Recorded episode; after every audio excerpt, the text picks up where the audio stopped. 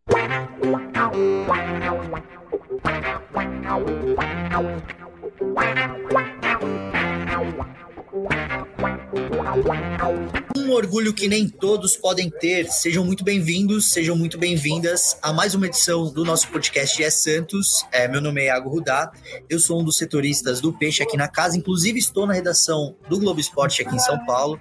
É, e comigo para falar de Santos 0, Bahia 0 pelas oitavas de final da Copa do Brasil, a Isabel Nascimento, nossa voz da torcida e a maior e melhor youtuber santista de todos os tempos. Bem-vinda, Abel. E o Bruno Gutierrez, meu parceiro de setorismo aqui no Santos. É, e, e, meu, meu companheiro. Melhor Bruno setorista de todos os tempos, né? Verdade, o melhor, o maior e melhor, melhor Bruno. Bruno. setorista do Santos de todos Excelente. os tempos. Chora Bruno Gilfrida. Nada é, contra o Bruno Lima, para ficar correto, que é só é, relacionado é, ao Gilfrida. É muito Bruno no Santos. É muito Bruno. Bem, meus amigos e minhas amigas, a gente está gravando no dia 18 de maio, hoje é quinta-feira, e o Santos jogou na quarta, na Vila Belmiro, é, empate sem gols contra o Bahia no jogo de ida das oitavas de final da Copa do Brasil. É, o jogo teve um lance muito polêmico, é, que é um gol do David Washington no primeiro tempo. O VAR anulou o gol, é, no campo o juiz deu gol, o VAR é, chamou. Não, o, é, no campo o juiz deu gol, o VAR chamou, traçou as linhas e gerou muita repercussão entre a torcida do Santos. Por quê?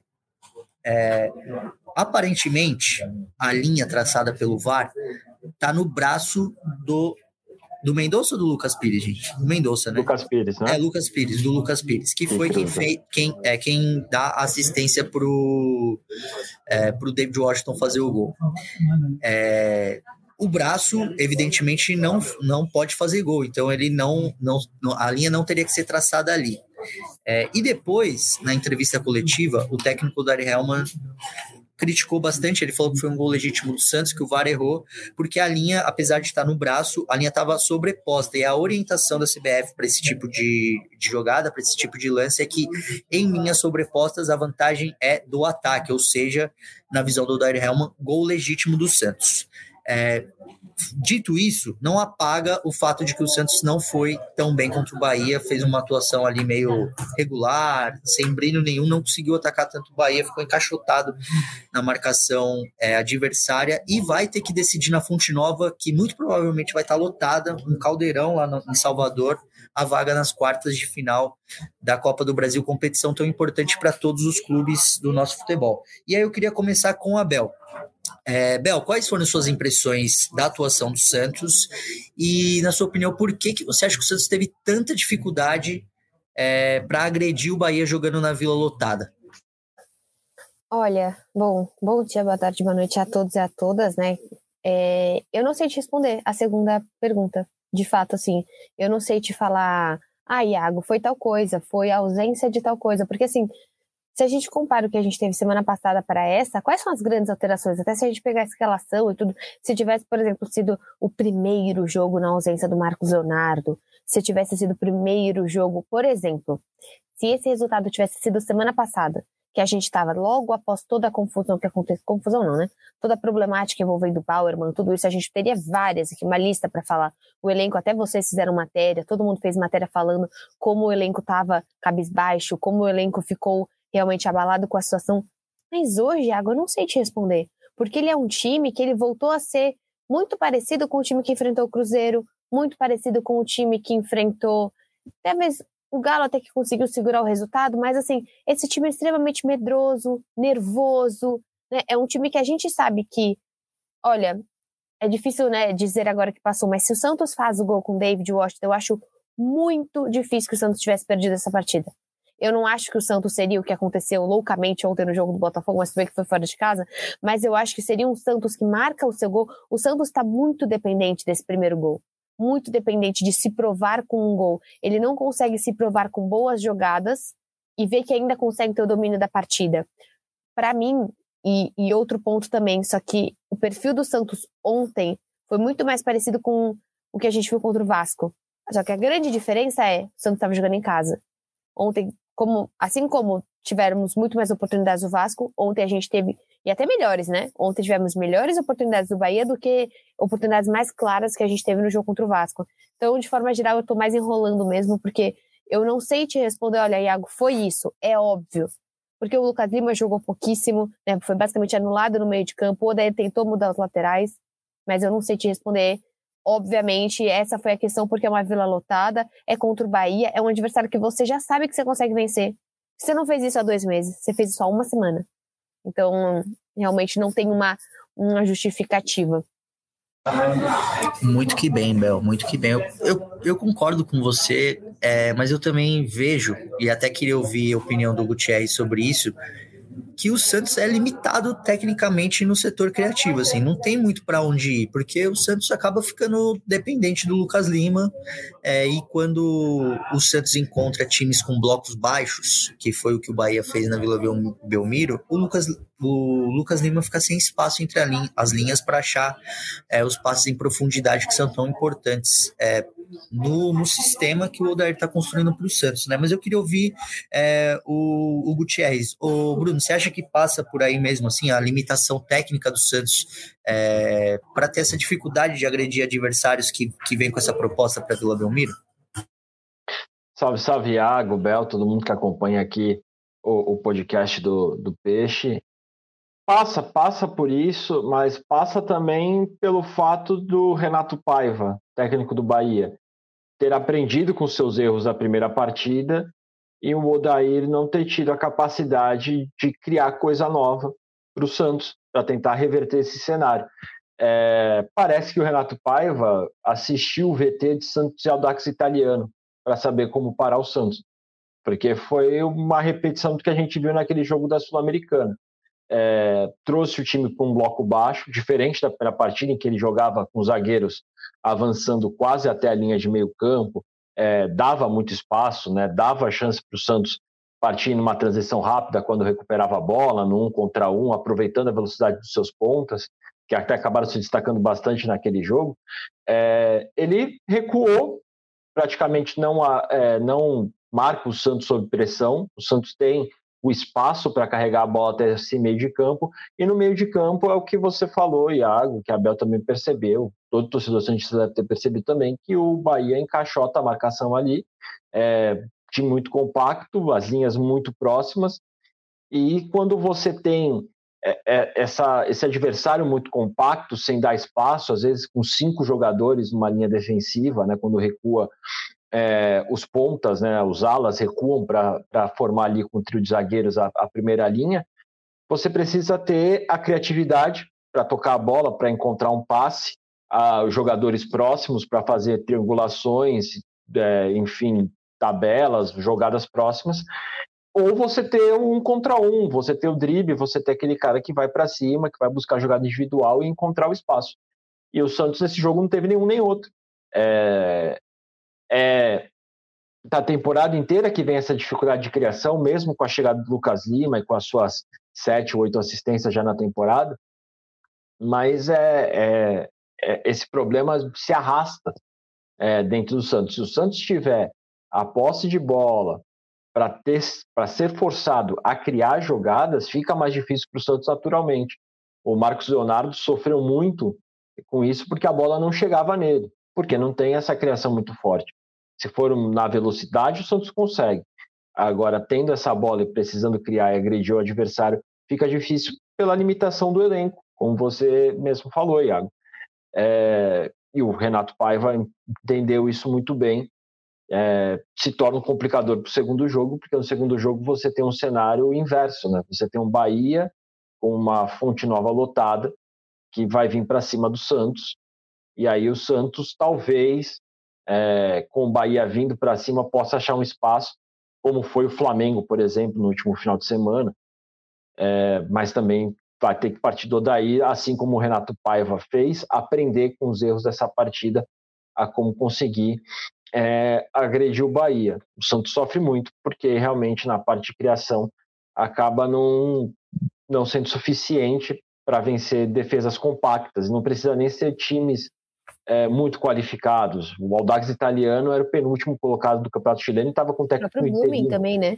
Está falando de uma ah, vitória um... ridícula do Santos, né? Sim. Assim, nada expressiva. Um, um gol encontrado ali aos 49, 50 minutos do segundo tempo.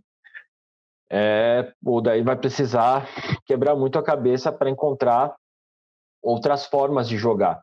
A defesa ele arrumou é, uma forma de atacar numa transição rápida contra times que usam uma linha alta. Ele encontrou agora vencer essa def essas defesas compactas, times que se fecham e sabem se fechar, né? Porque não adianta só você recuar todo mundo se tiver buraco na defesa, o Santos vai conseguir fazer o gol. Mas contra equipes que sabem se protagonismo defender... da defesa, né? Eu acho que esse é o pro problema, né? Não o protagonismo da gente falar, poxa, a defesa foi bem. Não, é a gente, é o segundo jogo seguido que o melhor da partida do Santos é o João Paulo. Então, isso que é bem problemático, né? A gente estava falando de melhor da partida ser o Mendonça, outros jogos. A gente falou em bons jogos do Lucas Lima. E eu acho que ontem a gente tem um dos piores da partida, o Ângelo, e o melhor da partida de novo, o João Paulo ou o Joaquim, sei lá. E, e Bel, você citou o, o jogo do Vasco. O Santos tem uma similaridade muito grande com o Vasco nesse sentido. É, se o Vasco faz gol cedo, o time dá uma, uma sossegada, o time fica mais centrado no jogo. Agora, se demora para fazer o gol, vem o nervosismo. Eu acho que tem essa, essa similaridade também entre Santos e Vasco. O Santos fez o Vasco sofrer, né, marcando o gol antes na, no fim de semana, e agora o Santos sofreu por não conseguir fazer o gol e ficar muito nervoso com isso. Daí entra a questão de arbitragem, entra o jogo, como o próprio Dair falou na entrevista coletiva, ficar paralisado muito tempo, muitas faltinhas que o juiz veio parando, o tempo que o juiz precisou de atendimento médico e não ficou refletido isso no tempo acrescido. Eu acho que isso tudo vai criando um ambiente que acaba se refletindo dentro de campo. Bem, é, concordo plenamente com vocês. Atuação muito abaixo do esperado do Santos. Mas a questão agora é ver como que a gente enxerga o confronto de volta é, que acontece no dia 31 de maio lá na Bahia. É, tem o Bel, você viu o copo assim meio cheio ou meio vazio? Porque tá aberto, né? É um 0 a 0 o Santos está vivo ainda na, na competição e o Bahia um, talvez um, até um pouco mais vivo porque tem a vantagem de jogar em casa é o jogo decisivo. Só que também tem essa coisa que o Guti levantou, né? Que no jogo na Bahia, o Bahia não vai ficar com as linhas baixas esperando o Santos e dando a bola para o Santos o tempo todo. Ontem o Santos criou 500, é, trocou 501 passes. Talvez eu, eu não agora de, de bate pronto assim, eu não sei, mas eu acho que talvez seja o maior número do Santos na temporada de passes trocados. E o Bahia vindo para cima, o Santos tem um espaço para contra-atacar. E o jogo do Santos é todo moldado para isso, assim, né? Para que os pontas abram o campo é, e tenha velocidade para contra-atacar. Foi justamente por isso que o Santos vence o Bahia é, 3 a 0 no jogo do, válido pelo Campeonato Brasileiro. É, como que você vê, Bel? É, você vê o copo meio cheio, meio vazio, ou você já, já vê assim, o Santos muito para trás é, do Bahia nesse confronto direto tão importante para o Peixe na Copa do Brasil?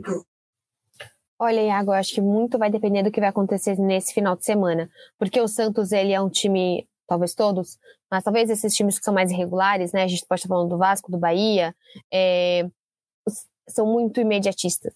Então, assim, se o Santos, independente do que aconteceu ontem, se o Santos vence o Palmeiras, né, que o Guti sabe mais aí das estatísticas, não sei há quanto tempo que o Santos não vence o Palmeiras.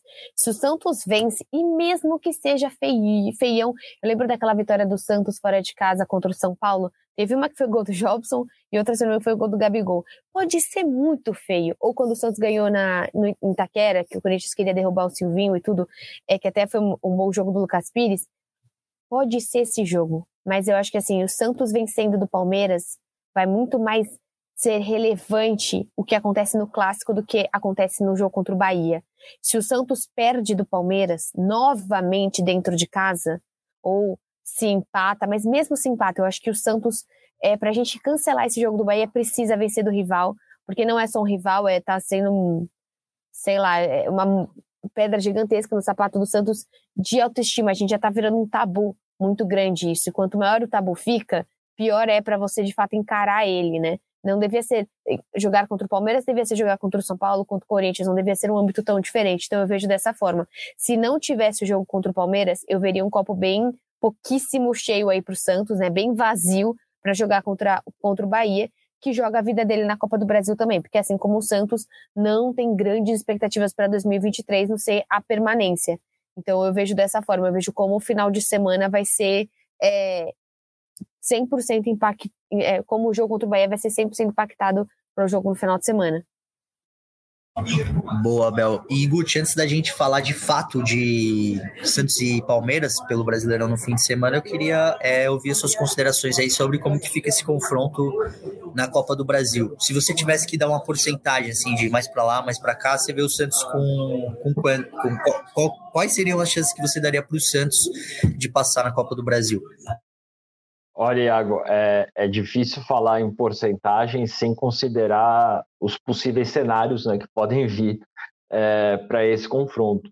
É, pela vantagem do Bahia jogar em casa, ter o apoio da torcida, eu colocaria, vai, 55-45, porque no confronto os times são, são, se equiparam em força e tem, tem ali bons trabalhos dentro do limite, né, da limitação de cada elenco, mas pelo Bahia jogar em casa eu daria uma pequena vantagem para o Bahia. O problema, é, Abel citou já uma parte dele, se chama Palmeiras, né? Esse tabu enorme. Antes da Abel é, logar, eu e Iago a gente estava conversando sobre isso. Oito derrotas seguidas, uma série de dez jogos sem vencer é, o Palmeiras. É, mas além do Palmeiras, se você perde esse clássico que ganha um peso muito grande, né, para todo Santista sabe disso, que é o clássico contra o Palmeiras hoje tem pesado demais. E na sequência você tem um Audax italiano no Chile. E você, se você perder esse jogo, Audax italiano, você se complica demais na Sul-Americana, porque além de ter a chance do News Old Boys praticamente sacramentar a primeira vaga, aquela segunda vaga no grupo, você fica três pontos atrás do Audax. E o Audax tem a vantagem aí para classificar como segundo e ainda ter chance de seguir na competição você perde esses dois jogos e, e, vai mal na rodada seguinte do brasileiro, se não me engano, é contra o Bragantino, não, não lembro ao certo agora. O clima que chega para esse jogo na, na Fonte Nova seria totalmente diferente. Aí seria uma porcentagem maior ainda para o Bahia, porque o Santos chegaria sob muita pressão para classificar na Copa do Brasil. É, depende muito do cenário que, que se avizinha, que se avizinha né? Se, se agora, se o Santos vence esse clássico, ganha do Audax italiano e por um milagre o, o News Old Boys tropeça contra o Blume, aí muda toda a atmosfera do Santos e aí o Santos é, consegue fazer, ficar uns 50-50, consegue ali equilibrar é, em relação a esse favoritismo pelo Bahia jogar em casa. Mas tudo depende desses próximos três jogos que o Santos vai ter e como vai estar a situação do time para enfrentar o Bahia e garantir essa vaga na Copa do Brasil. E olha que doideira que é o calendário do futebol brasileiro, né? Porque tudo isso acontece no intervalo de 13 dias. A gente tem Santos e Palmeiras é, na Vila Belmiro pelo Brasileirão, Audax Italiano em Santos pelo, pela Sul-Americana e Red Bull Bragantino em Santos de novo pelo Brasileirão antes do Santos enfrentar o Bahia. Mas o intervalo disso daí é de 13 dias.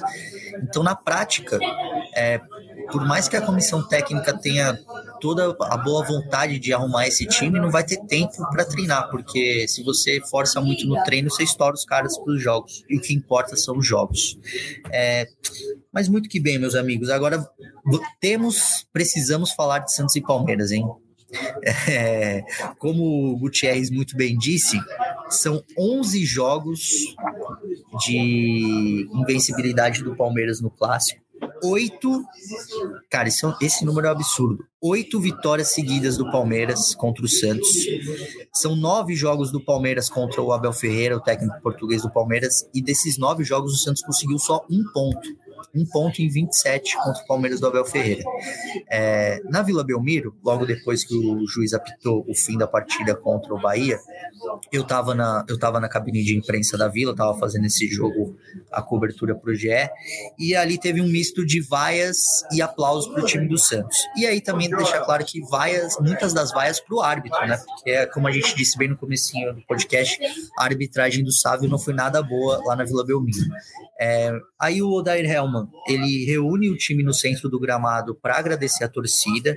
A torcida do Santos compareceu, é, apoiou o tempo todo. E, inclusive, já esgotou os ingressos para o clássico.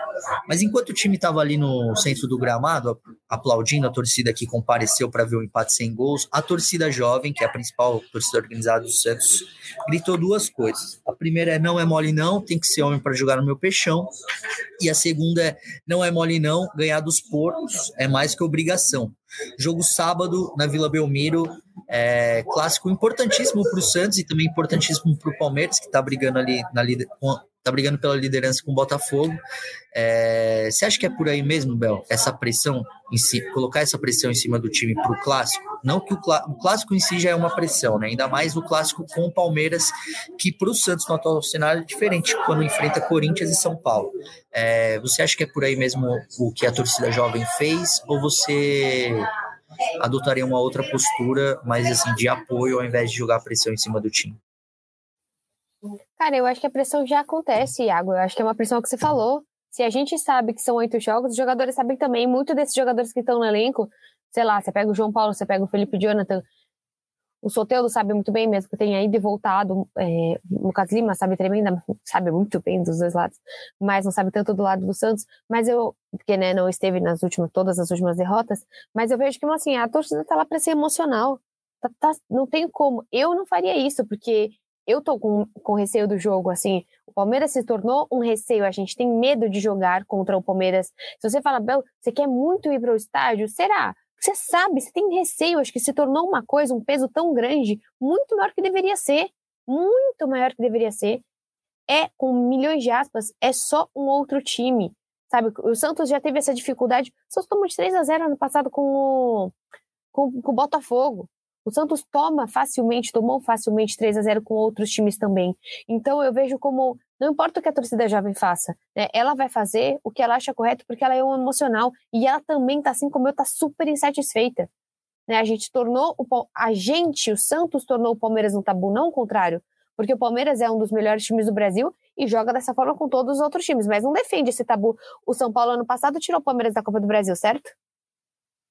Então, assim, certo, o Palmeiras, com, com, essa grandiosidade dele, não se tornou uma pedra no sapato para todo mundo. O Santos também se, é, se colocou nesse, né, neste lugar. Então, assim, eu entendo a torcida jovem, ela é emocional, ela tem que ser torcida, é isso. Você não vai pedir para a torcida jovem fazer, ah, putz, mas a cálculo aqui com o daí tá com 55,3% de. Não é isso que a torcida vai fazer ela vai apoiar do jeito dela.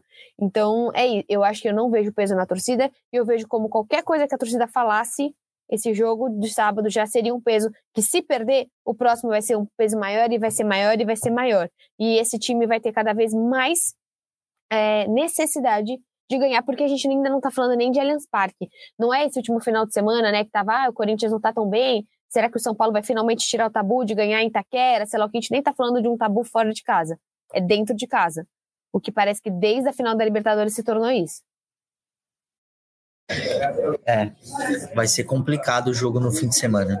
Dificílimo o jogo pro Santos. Mas e aí, Guti, você acha que o Santos tem capacidade de derrotar o Palmeiras, quebrar esse tabu na Vila Belmiro no fim de semana? É, é difícil, Iago. É, bom, é um clássico, né? A gente nunca sabe. A gente já viu clássicos, por exemplo, é, de Palmeiras e Corinthians, que o Corinthians estava numa draga que só e foi lá e conseguiu vencer o Palmeiras. A gente já viu o, Santos também em péssima fase e ir lá e arrancar uma vitória do São Paulo no Morumbi.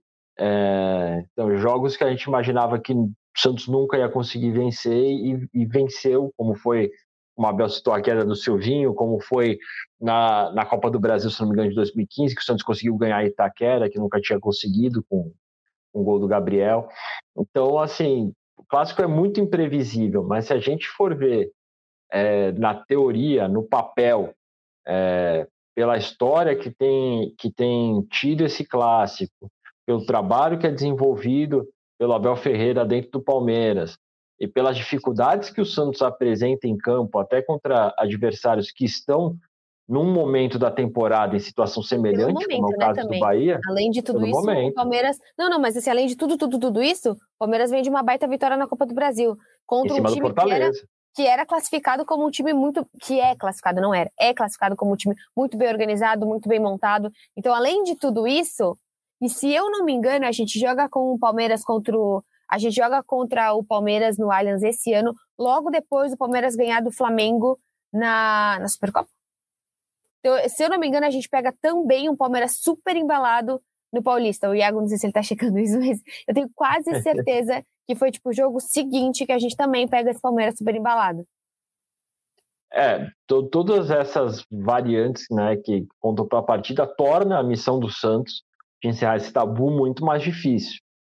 Mas é claro que o torcedor tem que manter a esperança. A gente não está aqui para tirar a esperança do torcedor de conseguir uma vitória, mas na teoria é, é é, Esperança é bem tem porque os ingressos estão esgotados, né? Sim, exatamente. É, eu até queria falar sobre isso. Eu olhei aqui, ô Bel, é, o Palmeiras ganha do Flamengo a Supercopa, joga contra o Mirassol no meio da semana, mas jogo seis dias depois é o jogo do Santos, que é um baile do Palmeiras. E, e, com, Mira, e com o Mirassol é o time reserva, se não me engano. É, o Mirassol é o time reserva. E aí eu tava no, no Morumbi, bem, todo mundo viu, foi um baile do Palmeiras contra o Santos. Mas tem uma questão aí que pode jogar a favor do Santos, que aliás joga a favor do Santos sempre. E mais ainda nesse ano. É, o Santos ainda não perdeu na Vila em 2023. São 13 jogos de invencibilidade. Tipo de a... tabu que vem pra, pra ser. Tipo o Botafogo, né? Era tão óbvio que o Botafogo ia perder pro Goiás. Sim, mas... Ganha do Flamengo, ganha disso, ganha daquilo. Ah, mas se tem alguma coisa que o Santos pode é, pode se segurar é na Vila Belmiro, né? No, evidentemente eu, o Gutierrez, o Gilfrida, a Vitória, que é a setorista da, da TV Tribuna, né? É, a gente tem um grupo ali para falar de Santos, né? E até para alinhar uh, o dia a dia da cobertura. E o Gutierrez até falou sobre isso. Falou, pô, cara, a Vila Belmiro é o que sustenta o Santos. Quem que vai estar na Vila Belmiro de vocês? Eu acho, acho que é o Gilfrida. Acho que é o Gilfrida, acho que é o Gilfrida. Mas, enfim, queria ouvir você, Gutierrez, primeiro. É, qual que, qual que o peso de uma vila lotada num jogo tão difícil como esse pode dar para o Santos que ainda não perdeu em casa em 2023? É, quando, quando não dá para ir na técnica, tem que ir na raça, né? Eu acho que a torcida do Santos, ela sempre vai empurrar, é, especialmente em clássico, ela tem uma atmosfera diferente de, de apoio a todo momento, de não querer vaiar o, o, cara antes da hora, depois do jogo ou no intervalo pode ser que ocorra um protesto se o time não estiver bem, é claro, é uma cobrança, mas enquanto a bola estiver rolando, a Vila Belmiro pulsa e, e, e, empurra o Santos a todo momento. Lógico que a gente vai ter uns gritos contra um ou outro jogador, né, uma crítica mais forte, contra, por exemplo, um Lucas Pires que erre alguma coisa, a gente tem Acho uma tá cobrança maior. Achei que você estava falando já no, no foco da, da outra torcida, porque sempre quando eu tô, foco no Dudu. Não, não, isso aí a torcida sempre elege, né? Um, um do outro time para caçar, né? É o Dudu no Palmeiras, é o Gabigol no Flamengo, é o Cássio no Corinthians. É, a torcida do Santos sempre tem aí é, é, determinados alvos, né? Para perseguir. E deve ocorrer de novo agora também na, no, no sábado. Mas a Vila tem um peso muito importante eu lembrei, estava lembrando com a, com a Vitória, teve um Campeonato Brasileiro, se eu não me engano, foi o Campeonato Brasileiro de 2015, é, que o Santos se sustentou no Brasileirão e chegou ali naquele famoso G Santos dele de sempre, por causa da Vila Belmiro. Porque Cara, a Vila G... Belmiro, o Santos é. G Santos é demais, né? é muito bom. por causa da Vila Belmiro, porque fora de casa o Santos só, tinha, só venceu no campeonato inteiro o Cruzeiro. Foi uma vitória, foram 10 pontos só fora de casa tendo uma vitória e sete empates. Então a força da Vila Belmiro sempre se mostrou presente. No Brasileirão de 2021, o Santos escapa do rebaixamento por causa da Vila Belmiro, por causa das vitórias da Vila Belmiro contra Fortaleza, Chapecoense, Grêmio, Fluminense, que fizeram muita diferença. E é de novo o apoio em cima da Vila, né? Hoje são, se eu não me engano, o Santos tem aí é, 13 jogos como mandante, 12 dentro da Vila esse ano, né? E uma sequência de, de sete vitórias e cinco empates. Então é, é a força da Vila que o Santos também pode apostar para tentar surpreender o Palmeiras. Mas que o torcida do Santos não vai parar de empurrar o time em nenhum momento enquanto a bola estiver rolando, isso eu tenho certeza. Bem, uma coisa também muito importante sobre esse jogo é se teremos ou não Isabel Nascimento nas arquibancadas da Vila Belmiro, Bel. E aí, Bel? Não sei ainda. Qual vai ser? Não. Não sei. Não sabe? Não sei. Eu tenho umas questões familiares no final de semana. Assim, vou ver o jogo com certeza. A gente fica aqui. Não, não, não posso fugir, né? dever me chama? Gostaria de ser meu pai que fala, ah, vou no centro espírita. Meu pai foi assim, no jogo contra o Bahia do ano passado, no ano passado, semana passada, eu falei, pai, você tá vendo o jogo? Aí ele falou, vou no centro espírita. Eu falei, tá bom, acabou o jogo. Eu falei, fique por aí. Porque foi 3 a 0 né? Aí meu pai, o que, que ele fez ontem? Escolheu qual dia pra ir? Foi no centro espírita, mas não deu certo. A gente viu que não é exatamente o meu pai no centro espírita que tá alinhando aí todas as toda essa atmosfera para o Santos, mas queria ir no Centro Espírita e ficar no, no sábado, mas vou assistir de alguma forma. Não sei se ainda é Vila Belmiro. Muito que bem, Bel. Todo tipo de ajuda é bem-vinda. É válida, sim, é válida. o Peixão ir bem nos seus compromissos. Bem, mas a gente está encaminhando aqui para a parte final do podcast é, e até para liberar a Bel. Bel, queria ouvir aí seus palpites, o seu palpite, né, para Palmeiras e Santos. O jogo é que, que horas que é o jogo? Nove da noite. Nove da noite do sábado? É, para dar aquele Pô, gás. Aquele horário, aquele horário muito bom, né? Parabéns. Cara, esse horário é muito ruim. Mas todo o jogo do sábado quase. E jogos bons, se eu não me engano, Botafogo e Vasco foi também essa hora. Tipo, tá acontecendo uns bons jogos essa hora. É muito ruim esse horário. Cara, esse é o pior horário possível de um Sim. jogo de futebol, que é sábado, nove da noite. Porque assim. Você, você lasca o seu sábado, porque tipo, você não vai, se você almoça, você já vai ter que, hum, ok, umas 5 horas já tem que começar indo pro estádio. Você chega em casa meia-noite exausto e puto, se você é torcedor do Santos. E aí, hum, domingo você tá cansado, você não fez nada. Não, sem contar que, pô, o pessoal que vai de transporte público. Lasca é pra ir embora. Também.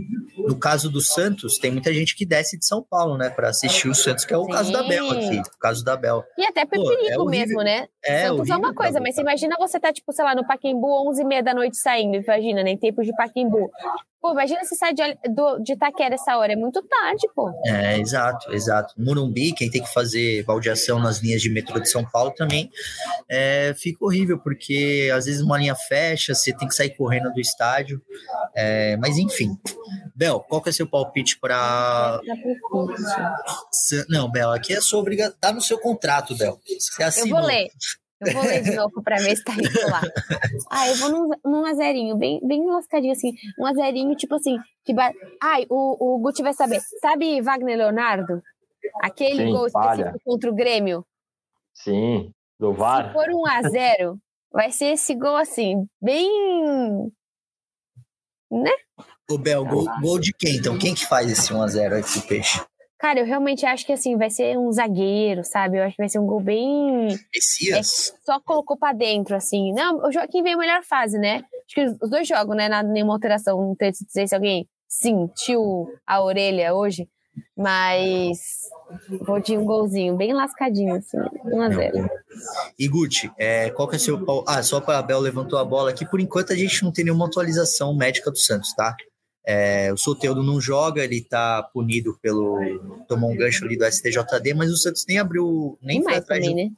De um recurso também achei demais, porque a princípio o objetivo do Soteudo e o objetivo do departamento médico do Santos era que ele tivesse à disposição para esse jogo, mas ele não deu tempo, então o Soteudo não joga. A gente tem aí o desfalque do Felipe Jonathan, o Sandri também com quadro viral. Talvez quem possa voltar, mas aí é, a gente convido vocês a acompanhar o GE nos próximos dias é o Luan Dias, que ele vai voltar para ficar no banco de reservas, né? É, mas enfim, os desfalques são os mesmos, né? O Marcos Leonardo na seleção sub-20 é, o Santos, a princípio, com força máxima dentro daquilo que tem. É, mas e aí, Guti, qual que é o seu palpite para Santos e Palmeiras na Vila Belmiro? meu palpite inicial seria um placar não muito agradável para o torcedor Santista, mas eu não vou fazer isso. Eu acredito, eu vou, vou num 0x0. Vai que. Como se o 0x0 fosse agradável, né? É, não, mas é melhor do que derrota, né? Tá. Olha, eu Uh, o pessoal que me acompanha aqui no podcast, principalmente a Bel, sabe que eu sou fanfarrão, né? Eu vou de 3 a 0 tô nem aí. Vou passar o carro em cima do Palmeiras e começar a derrocada Sério? do Abel Ferreira. Vontade de pegar sua cabeça e bater nesse armário que tá atrás. Não, brincadeira. Assim, eu, eu vou no 3 a 0 para fazer brincadeira, mas o meu palpite sério, sério, sério seria um empate empate. Mas eu não sou um cara sério. Então eu vou de 3 a 0 show de Mendonça, show de David Washington e.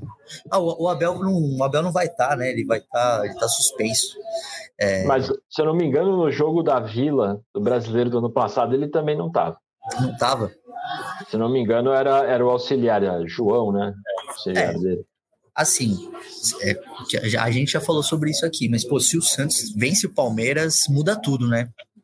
Muda tudo pro, o, assim, é claro que o Santos não vai virar assim, candidato a título nem nada, mas pô, é um clima de paz e serenidade e alegria que há muito tempo a gente não vê.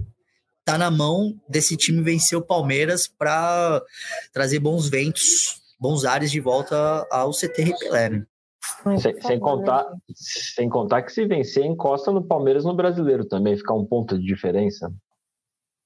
Já é, já é também um a mais nesse jogo. É, mas aí a longo prazo, não sei se o Santos consegue manter isso daí. É, mas enfim, meus amigos e minhas amigas, é isso. Eu agradeço vocês. A gente volta em breve numa uma edição especial aí do, do GS Santos. Se o, se o Gutierrez quiser falar sobre e dar, uma, dar um spoiler aí, o, o Guti, quando que a gente volta e com quem? Opa, vamos lá. Amanhã nós vamos gravar um podcast aí no período ali do final da tarde, especial com Orlando Ribeiro, que foi técnico interino do Santos na reta final do Brasileiro do ano passado, é o técnico do time sub-20, é, campeão paulista sub-20, né? É, comandou o time praticamente o campeonato inteiro, que hoje está aí classificado para a fase mata-mata do Brasileirão sub-20 e com o time liderando nessa primeira fase ainda do Campeonato Paulista para falar um pouco também, é, não só da experiência dele pelo profissional, mas como tem sido trabalhar com esse time sub-20 que está passando por uma grande reformulação é, de elenco. Se a gente pegar, por exemplo, o time que foi vice-campeão da Copinha para o time de hoje, acho que só o Balão e o Fernandinho, que eram titulares naquela época, continuam no time titular. Por exemplo, todo o resto já saiu. Patati era reserva naquela época, agora é titular mas pegando aquele 11 só sobrou dois, então é uma mudança muito grande, um período de um ano e meio, por exemplo. É um trabalho longo aí que vem fazendo Orlando Ribeiro. Bem, pessoa importante, né, na organização do Santos, assim, para o futuro do Santos. É, os novos talentos do Santos, assim como o David Washington, Miguelito, que a gente já tem como realidade, passaram pelas mãos do Orlando Ribeiro e novos passarão. Então, eu já faço convite para vocês ficarem ligados aí no podcast é Santos. A gente vai trazer essa, essa entrevista exclusiva com o Orlando Ribeiro e convido vocês a ficarem de olho aí no, nas nossas postagens e na nossa página lá do Santos com GE, porque a gente vai trazer nos próximos dias essa atualização do departamento médico, né? Ver se o Santos consegue ali trazer um ou outro jogador. O Luan Dias, como eu disse, é o mais provável, mas a gente ainda não tem essa informação. E também qual será a provável escalação do Peixe para enfrentar o Palmeiras, jogo tão importante, válido pela sétima rodada do Brasileirão. Se o Santos vencer, emenda a terceira vitória seguida no Campeonato Brasileiro e, como a gente disse, afasta de vez qualquer, qualquer problema desse time. Mas é isso, meus amigos. Eu agradeço a Bel Brigadão, Bel. Agradeço ao Gutierrez e também ao Maurício, Valeu, que está nos, tá nos trabalhos técnicos. Falou? Valeu, a gente se vê numa próxima.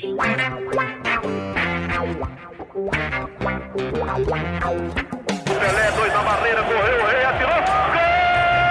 O cara marcação, sambou pra lá, sambou pra cá, botou na frente a pênalti. O Santos chegando a chance de mais um gol. Gol! Pode bater de primeira.